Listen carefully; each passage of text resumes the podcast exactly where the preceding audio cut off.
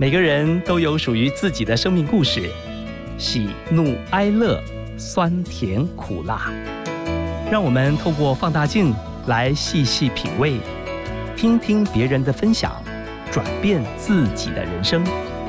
刘静华主持《幸福放大镜》，放大你我的幸福。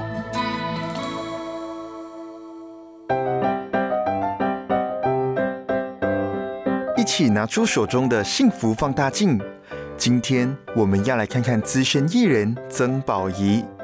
他在大学毕业后进入电视幕后工作，表现优异的他因获得恩师张小燕的青睐，便从助理主持正式跨到荧光幕前。曾宝仪曾经唱过许多畅销金曲，包括《你一直存在着》、《Honey》、《我们的童话》等等，也参与过许多戏剧的演出和电视节目的主持。此外，曾宝仪也跨足电影圈，参与电影的制作和纪录片的拍摄，更凭着电影《九降风》获得第四十五届金马奖的最佳原著剧本和最佳剪辑两项大奖。最近，曾宝仪推出新书《人生最大的成就是成为你自己》，跟大家分享这十多年来在生命觉醒的课题上亲自体悟出来的精华，并希望在人生的道路上。可以给每一位努力生活的人带来最温柔的陪伴。那接下来呢？我们一起来听听曾宝仪跟我们分享的：人生最大的成就是成为你自己。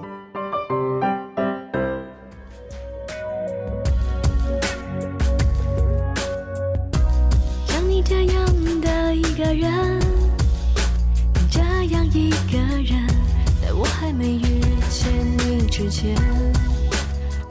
不存在的，似乎漫漫无目的的，试图放弃了，在我还没遇见你之前，而你一直存在着。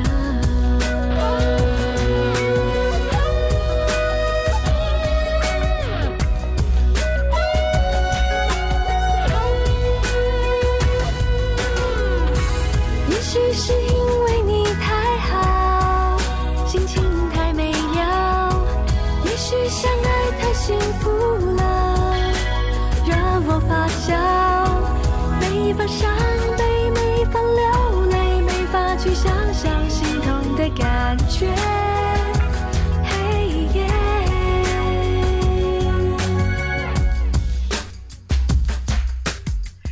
幸福放大镜，我们的来宾，吼，我要说我们今天的制作人，吼，马红玉先生。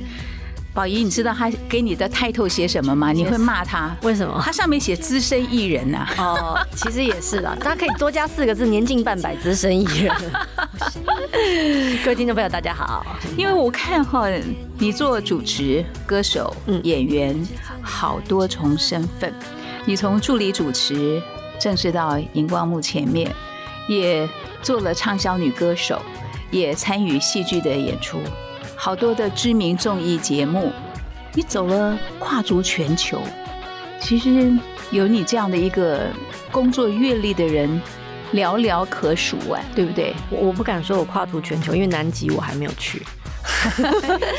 广播你做过吗？广播我做过，我在飞碟电台做了五年。哇哦。会不会想念呢？会啊，因为其实我蛮我蛮喜欢做广播的。我觉得现在做广播真的跟以前不太一样了。我以前最喜欢做广播，是因为做广播可以不用化妆。现在你看，因为还要录影，所以就跟以前的自由度已经完全不一样了。然后，因为那时候我们我们做广播真的蛮自由的。那我爱讲什么就讲什么。然后我的节目很像我，我必须这么说，我的节目很像我。不管是我里面要做一些。吃的单元啊，我们在电台里面做吃的，就是虽然录音间不能吃东西，他们会另外加一个麦克风在外面给我，让我试吃。比方说最近的便利商店有什么新货上市，然后我就试吃给大家，然后现场直播告诉大家好不好吃。或者是我那时候因为我很喜欢听音乐，然后呢那段时间音乐真的听的非常多，所以我还设计了一个单元叫做猜前奏的游戏。就是一秒，如果一秒钟你能够猜到前奏是什么的话，就可以送奖品。然后一秒不行就五秒，五秒不行就十秒。所以我很喜欢那个游戏，所以我很喜欢电台，因为电台就是我，嗯，做出完全是你的节目，对不对？很自由，嗯嗯。今天我们节目一开始就播放你的歌曲，你一直存在着。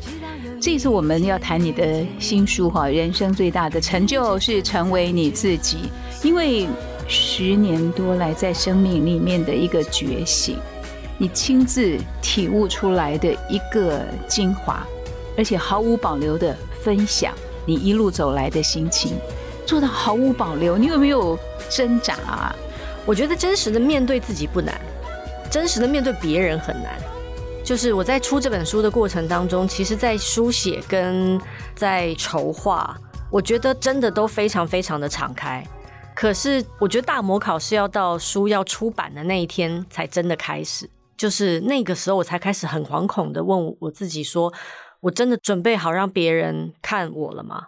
我真的准备好让真正的我？给别人看到，或者是别人会如实的接受我是什么样的人吗？然后真的有人要看一本自我追寻的书吗？就是我觉得是书上市的那一天才真的开始。可是其实这个挣扎跟怀疑大概也只维持了不到五天，然后。因为那段时间就是焦虑，而且是莫名的焦虑。如果你只是很浅层的看待这个焦虑的话，可能会变成是一种担心：我是不是担心书卖的不好啊，或者是说担心销售啊等等之类的。可是事实上，其实我最担心的是，我到底配不配得起这本书？就是当我认为我很敞开的时候，我是不是真的如我所说的这么敞开了？其实这本书对我来说是一个宣言跟提醒。然后大概上市了三到五天之后，我陆陆续续的会收到已经看完书的读者，甚至是看完书的朋友给我的反馈，我才真的明白说，其实我没有什么好担心害怕的，因为这个世界用我意想不到的方式在挺我，而我能够做到的事情就是敞开，然后勇敢的往前走就对了。你书里面有讲的一段话哈，就是说，当你失去力量的时候。可以有一些方法提醒着自己，好，大家我们都在路上，生命都是礼物。其实你好年轻耶，讲这句话，你一定要走过。嗯，生命都是礼物，其实只是看你用什么角度面对，在你生命当中发生的每一件事情。我总觉得事件都是中性的，可是你可以决定你用什么角度去定义它，跟面对它。那很多时候，在某些当下，我们认为可能是不好的事情啊，甚至是诅咒啊什么的。但如果我们真实的跨越了那座山丘，我们就会发现，其实那都是生命的礼物。你什么时候才会很清楚知道工作的意义啊？当有人从我的工作当中得到疗愈、得到喜悦、得到放下、得到眼泪、得到体悟、得到礼物。那是我工作很大的意义。那除了别人之外，我也是啊。就是我每次不管去做节目啊、上节目啊，我结束了工作之后，我我自己都会去评估一下，我是带着满满的能量离开的呢，还是我是非常消耗的能量离开的呢？那现在大部分都蛮好的，我都会得到蛮多能量离开那份工作的。其实我也是单亲妈妈，嗯，哈，带到我唯一的儿子。但是当他长大的时候，有一天我突然内心里面就是有个感动，要跟他道歉。我跟我的孩子说：“我说我很抱歉哈，因为妈妈的角色我始终就是母亲，少了父亲的陪伴。我说我很对不起，没有给你一个完整的家啊，就对孩子很抱歉。我说或许那个时候就跟他。”说如果可以重来的话，当然是不可能倒带了。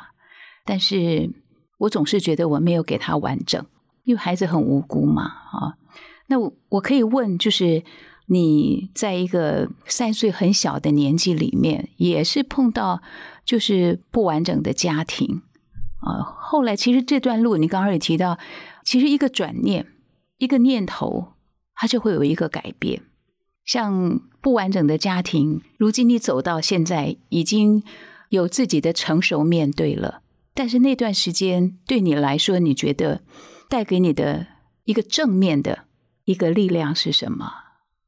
我想，虽然家庭不完整，真的，其实其实挺妙的。就是到底什么叫完整的家庭，是谁来定义这件事？哈，光是这件事情，其实我们就可以讨论非常久了。什么叫正常？什么叫不正常？什么叫完整？什么叫破碎？其实每个人的定义都不一样。那我们可能在这个社会上有约定成熟的定义，但是你是不是一定要走这条路？我最大的收获应该是，其实我我还是在一个充满爱的环境之下长大的。我生长在一个大家庭，然后虽然是我爷爷奶奶带大我的，但是他们对我的照顾跟爱没有缺少过。然后我跟我堂弟堂妹、伯父姨妈一起长大，我还有妹妹。我们家总是吃饭的时候都很多人。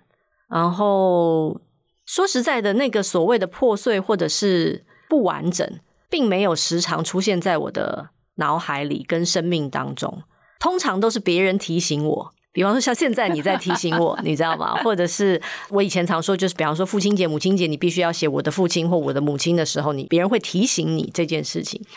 但是大部分事情，这件事情其实并不会 bother 我，我并没有把它太放在心上，因为每天我都还是活在爱里。我好喜欢你这个回答哦，嗯，其实给我们某种提示啦，嗯，每个人一生不就是要在爱里吗？在爱里成长，或者我们在追求就是爱。那个过程其实也都是 OK 的啦，你可以走过来，只要有爱就可以。嗯，那呃，我觉得在书里面，其实我也蛮想跟大家分享，就是我们总觉得爱是应该往外寻求的，但其实你可以自己过得很富足，你就是爱。其实这是我在书里面很想告诉大家的事情。嗯。收到，嗯，好，我们再谈谈曾宝仪他最近出的新书哈，人生最大的成就是成为你自己。哎，书名是你自己定的吗？对，书名是我自己定的，因为那个时候我书里面也有写到嘛，就是我很希望这本书放在书架上的时候，不管你会不会把它买回家，但是当你看到它的那个当下，其实它会成为一个疑问句，你会问你自己。我有好好成为我自己吗？我有为成为我自己这件事情努力过吗？什么是自己呢？那其实我就是希望能够成为一个提醒，所以我才定了这个书名。你以前就有习惯写东西吗？嗯，我以前会写东西，所以我就是我有很多笔记本，一年大概会用完一本。然后那个里面写的东西其实也不是日记，通常都是我坐飞机的时候比较容易写东西，因为那时候很没有手机，然后比较专心。然后我会把我喜欢的书里面的话抄下来，写在那个本子上。然后我会做工作的笔记。谁鼓励你要出书的？出版社啊。他怎么？我的两本书，我的两本书都是出版社来找我的。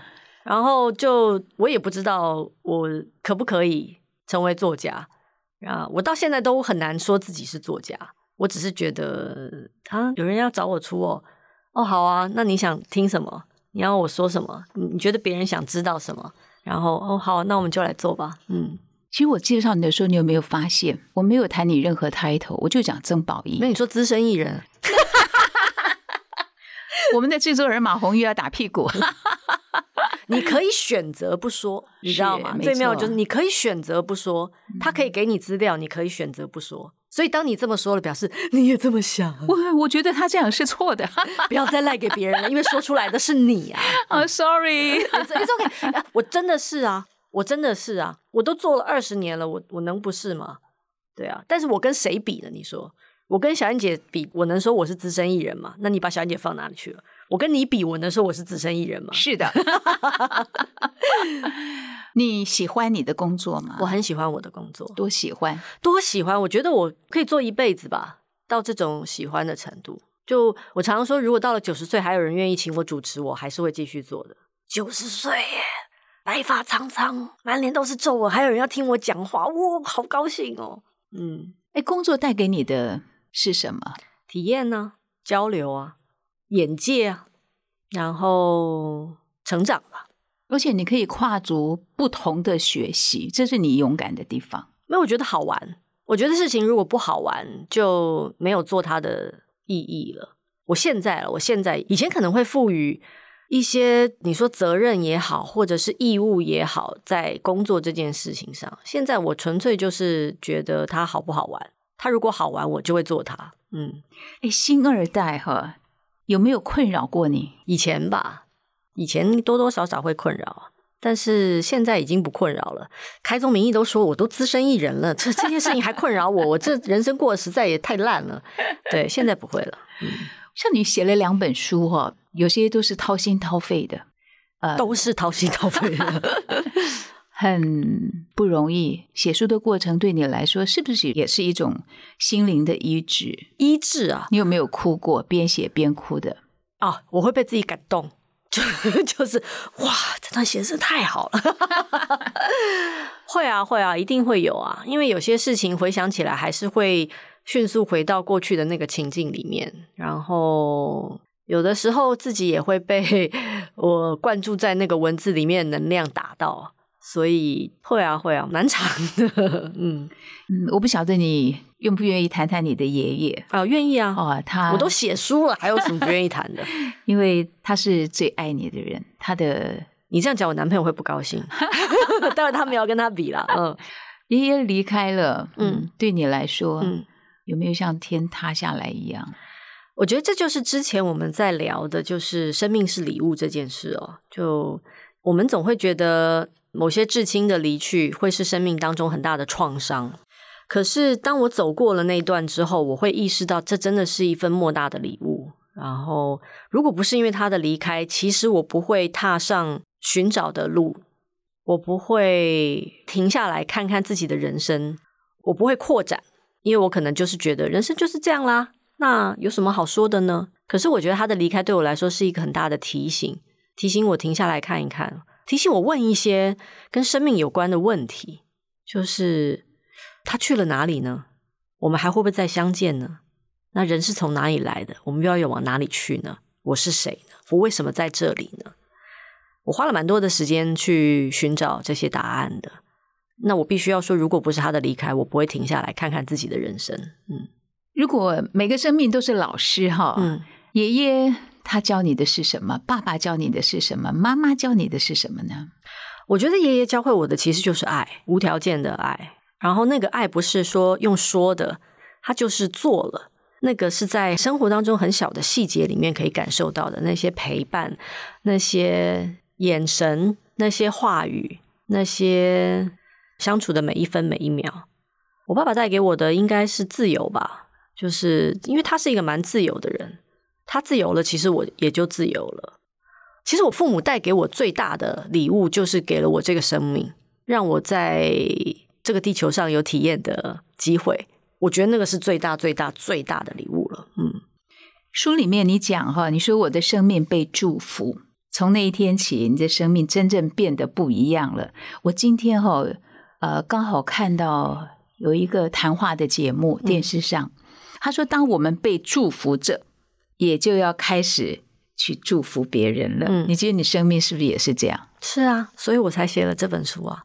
嗯，就是我还蛮感谢有一些朋友看完了书之后给我的反馈的，包括我为什么说这本书可能是一个提醒，因为祝福真的都在我们身边，但是我们常常会忘记，我们常常会以为那些是微不足道的事情，或者是那些事情根本不足以。列入史册或者什么之类的，但其实每一件事情都是祝福。而如果你看了我的故事，你能够停下来看一看自己的人生的话，其实你就会你就会明白，每个人都是活在祝福里的。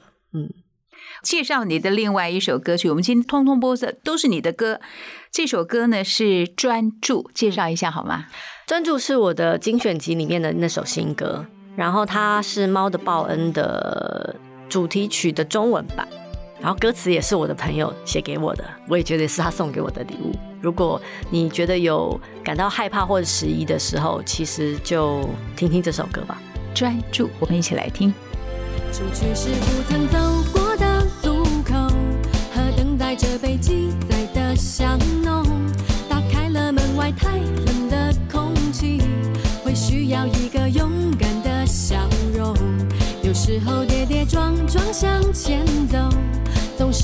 发生难免的差错，来不及讲的太晚的对不起，会变成指出方向的星座，遇见了没有地图的迷宫，绕了一圈又回到了起点，就算是恐惧不止一点点，要稳住自己，千万不能哭，就出发进攻，就不要惶恐。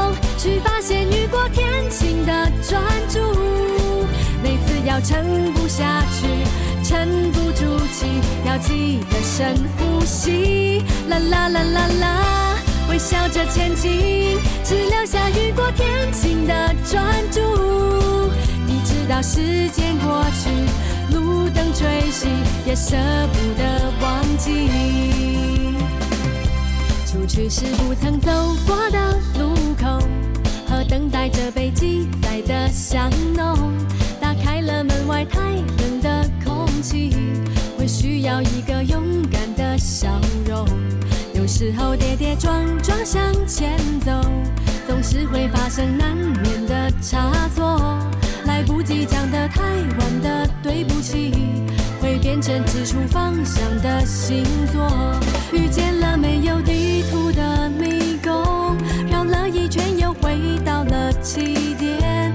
就算是恐惧不止一点点，要稳住自己，千万不能哭，就出发进攻，就不要惶恐，去发现雨过天晴的专注。每次要撑不下去，沉不住气，要记得深呼吸。啦啦啦啦啦，微笑着前进，只留下雨过天晴的专注。你知道时间过去，路灯吹熄，也舍不得忘记。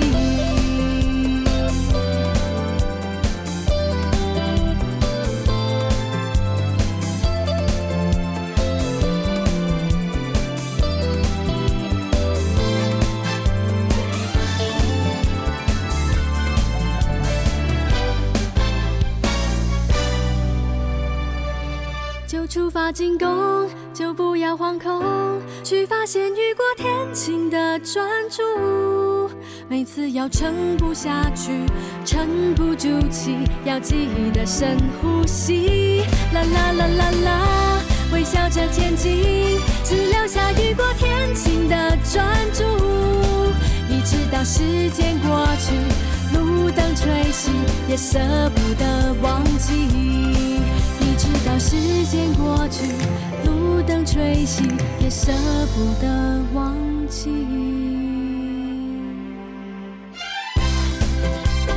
FM 一零二点五幸福电台的幸福放大镜，谢谢曾宝仪在我们的节目当中分享她的新书《人生最大的成就是成为你自己》。哎，我们电台是你第几站呢、一直跑来跑去，哦，今天对，待会还要去别的地方。哇，嗯辛苦了。不会啊，我觉得很好玩。嗯，我觉得每一次每一次的相遇虽然很短暂，但是我都跟某些人的人生交汇了。嗯我喜欢你用这两个字交汇，嗯嗯对不对？如果不是书，我们也不可能今天面对面坐在这里。嗯，你刚刚提到，有些读者看了这本书之后，会给你一些反馈。那他们给你的反馈里面，你印象最深刻的是什么？就是他们的生命也是被祝福着的，他们明白这件事的。其实写这个话的人是露露。其实我看到他写的脸书的时候，我还蛮感动的。然后那篇文章，他就是感谢了这一路上所有帮助他的人。我觉得其实就是，其实这一路上，因为人类就是这样，我们不可能独自的活在世界上。人类是这样子的一种生物，我们不是动物，我们是，我们必须要群体生活。你不要说什么，你每天早上起来，当你打开水龙头的时候，你有为了这件神奇的事情感恩过吗？当你上厕所，厕所能够安全的把你的排泄物冲走的时候，你有为这件事情感谢过吗？你有感谢过每天来到你面前的食物吗？你有感谢过帮你做衣服的人吗？帮你做眼镜的人吗？你有感谢过所有的事情吗？其实我觉得在书里面，我也只是提醒大家这件事情而已。然后，当你明白了，你打开了，我常常说 “open the eye of the heart”，就是打开你的心的那个眼睛，开始看这个世界的时候，你的世界就会变成彩色的了。你原来是演艺圈的幕后工作嘛？啊，因为某一次上节目接受访问，被小燕姐相中签为旗下的经纪公司的艺人。因为其实我也早期访问过张小燕小姐，我问过她一个问题，其实让我也很惊讶。她说每一次的上台，他都紧张。我说真的吗？我说你那么熟悉了，那是舞台，那是你在十拿九稳不过的工作，你非常厉害。他说没有，我紧张是因为我在乎。那谈谈小燕姐对你的影响好不好？嗯，他其实应该说，我拿到第一个跟主持有关的奖的时候，虽然那次我没有办法去领奖，但是我写了一个感谢稿，谢谢他。我说谢谢他，让我找到一份我可以做一辈子的工作。我觉得那就是人生的引路人，那就是最大的影响了。嗯，你什么时候怀疑过自己吗？就是在工作上，每天呢，我每天都会怀疑自己啊，对啊，但怀疑才会进步啊。哦，所以我每天都怀疑自己啊。你好像小小燕呢。不是，我是独一无二的我自己，就好像她是无可取代的小燕姐是一样的。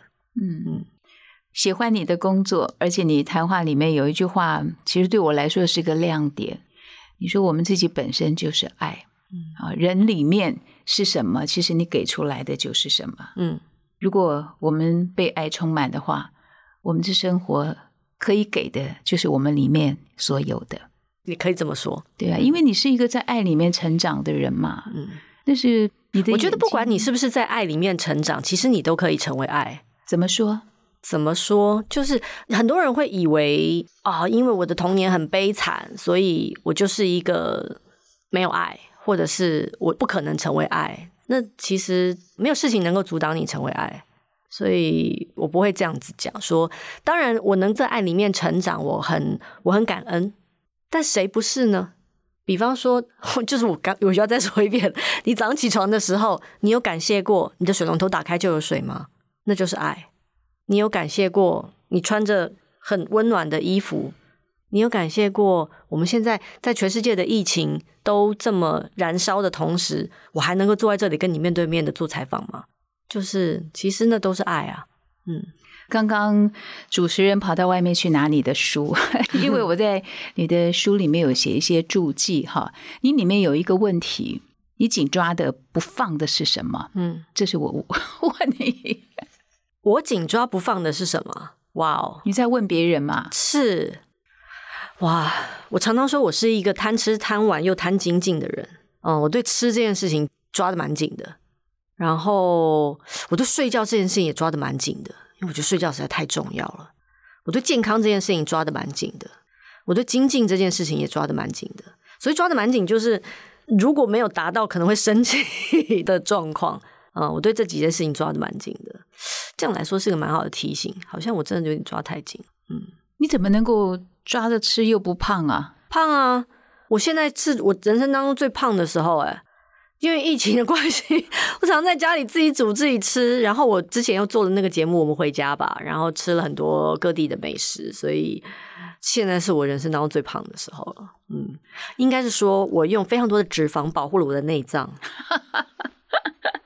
哎，宝仪哦，你说人自己本身就可以是爱哈，你怎么样去选择跟爱连结在一起？连接，其实最简单的一件事情就是，你可以去思考，当你在决定某件事情，或是你在想某件事情的时候，里面有没有恐惧？如果里面有恐惧的话，其实你就已经跟爱脱钩了。其实当你去除恐惧，基本上你就已经跟爱靠近了。这是一个方法，一个你可以说它是一个法门或者什么，它就是一个方法。你可以检视它。你说这句话，我常常跟父母说，你当你说某些话的时候，你你是带着恐惧还是带着爱说呢？比方说，你要读书。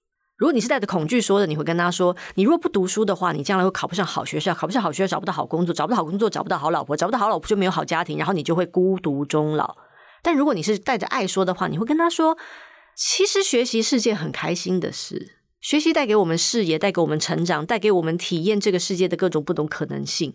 这就是当你在说你应该要念书这件事情，看你是用哪一个角度切入，然后跟别人说话。”那你就分辨得出来，到底里面是爱还是恐惧了。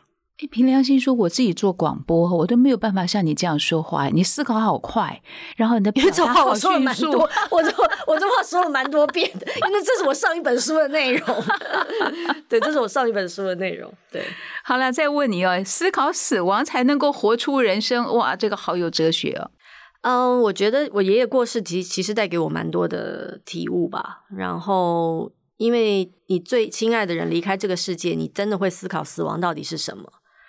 然后我在二零一八年的时候做了一个纪录片，叫做《明天之前》，它是一个系列纪录片，有四集，其中有一集讲的就是安乐死，然后有一集讲的是人类是否会永生。那基本上生跟死就是蛮大的生死的的题目了，但在那个思考过程当中，的确带给我蛮多的。嗯，好喜欢听你说话，你没看主持人都发呆了。就是我，我觉得我很对啊，谢谢，我只要说谢谢就好了，这时候就不要客气了。好啦。还有一个问题，这个其实我都在你的那个书里面哈，去找到你丢出来的，就是你愿意让原生家庭的影响变小吗？其实每个人或多或少有句话说，爱里会带着伤害，嗯啊，即使原生家庭不管他的背景是如何，他总是会带来一些大大小小对我们生命的影响，甚至你知道，有的人哈，他可以让这个影响到一辈子耶。很多时候影响一辈子，是因为你无意识的让这件事情影响你。但其实你应该要有意识的去思考，到底哪些东西是你想留下来的，哪些东西是你觉得可以适时跟他们说再见的。因为原生家庭影响有好有不好啊，但有些是好的。比方说，像我刚刚说我很贪吃这件事情，我们全家都很贪吃啊。我们全家在筹划家族旅行的时候，什么事情都先别讲，就是吃什么，这一餐还没吃完就问下一餐吃什么。下午茶吃什么？哦，吃晚餐的时候宵夜吃什么？就是你说他是原生家庭影响，绝对是原生家庭的影响。可是我们就是很乐此不疲的做这件事情。然后，但如果你说其他的，比方说，可能有些长辈会有一些呃无意识的，不管是没有安全感啦，或者是对生命当中的某些事情感到恐惧啊，其实你应该可以分辨得出来，哪些恐惧是他们的，不是你的，你不需要再承接了。哎，你对长辈也敢这样直言不讳的说话吗？哎，如果他们愿意听的话，就如果他们不愿意听，我也不会这样讲啊。那是他们的功课啊，我没有办法帮他们做他们的功课啊。对啊，是你的个性特质耶。你说话就是直言不讳，毫不隐藏话，因为都要说话了，就好好说。就 就是我如果都要开口说话，还要说假话，那说来干嘛呢？我爱你，我 说谢谢，谢谢，谢谢，谢谢，谢谢。刚刚宝仪在私底下问我说：“我们在聊天的时候，你为什么不问我？”OK，我赶快再补录。不是，不是，应该是说你刚刚在私底下聊天的时候说的这么好的话，应该要录起来，让大家都听得到。就是那很珍贵啊，因为那是很真实的反馈啊。对啊，我刚刚很真实的互动啊。对，而且你称赞我的话，应该让大家听到。好啦，因为我看宝仪这个书哈，我觉得他。坦白诚实，直言不讳。那有一些大部分的人都不会直截了当，嗯，哈，会拐个弯说，或者最后选择算了算了，我不要说。但是我觉得你说话里面的特质就是你敢言，啊，里面是直白的。这个是不知道哪来的个性啊？你从小就这样吗？什么话都说，会不会对长辈也毫无保留啊？对长。被没有毫无保留啊，分寸还是要拿捏嘛。而且我刚刚说嘛，其实有些功课不是你的，你不需要帮别人做，或者是他还没有准备好要听实话的时候，你说了也没用。我还在练习用智慧去分辨所谓的 timing，说话是很需要 timing 的。但是我会希望我说的每一句话都是很真实的。然后就是我刚刚说的，就如果他是假的，你说来干嘛？你就闭嘴，就闭嘴，闭嘴就好了。对啊。你看他说话那个 力道，不是就一开口，你就不要讲了嘛，就不要讲了。对，如果你不是你真心想要说的话，请不要说出口。我是真的这么想的。嗯，我们刚刚说话，嗯，我现在要问听话，嗯，在这个世界上，你最听谁的话？呃，没有，我听我自己的话。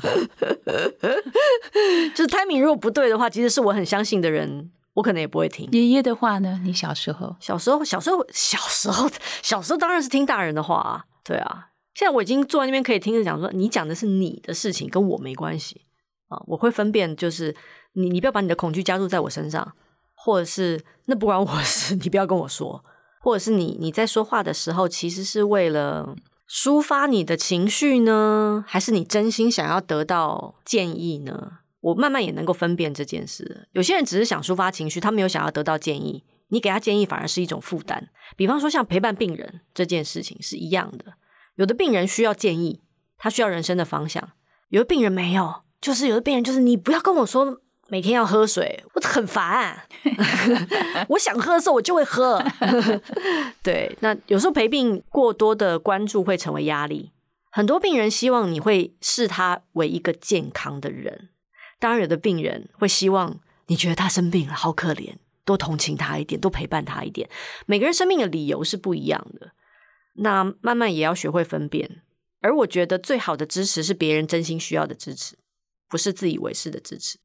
宝仪，你知道哈，现在因为都电子化嘛，嗯实际看纸本的书的人也不多了。嗯，呃，你是从什么时候开始喜欢阅读？你也说你会把好话把它记起来，而且现在就出书了。我很小的时候就很喜欢阅读，小学的时候，小学的时候我学钢琴啊。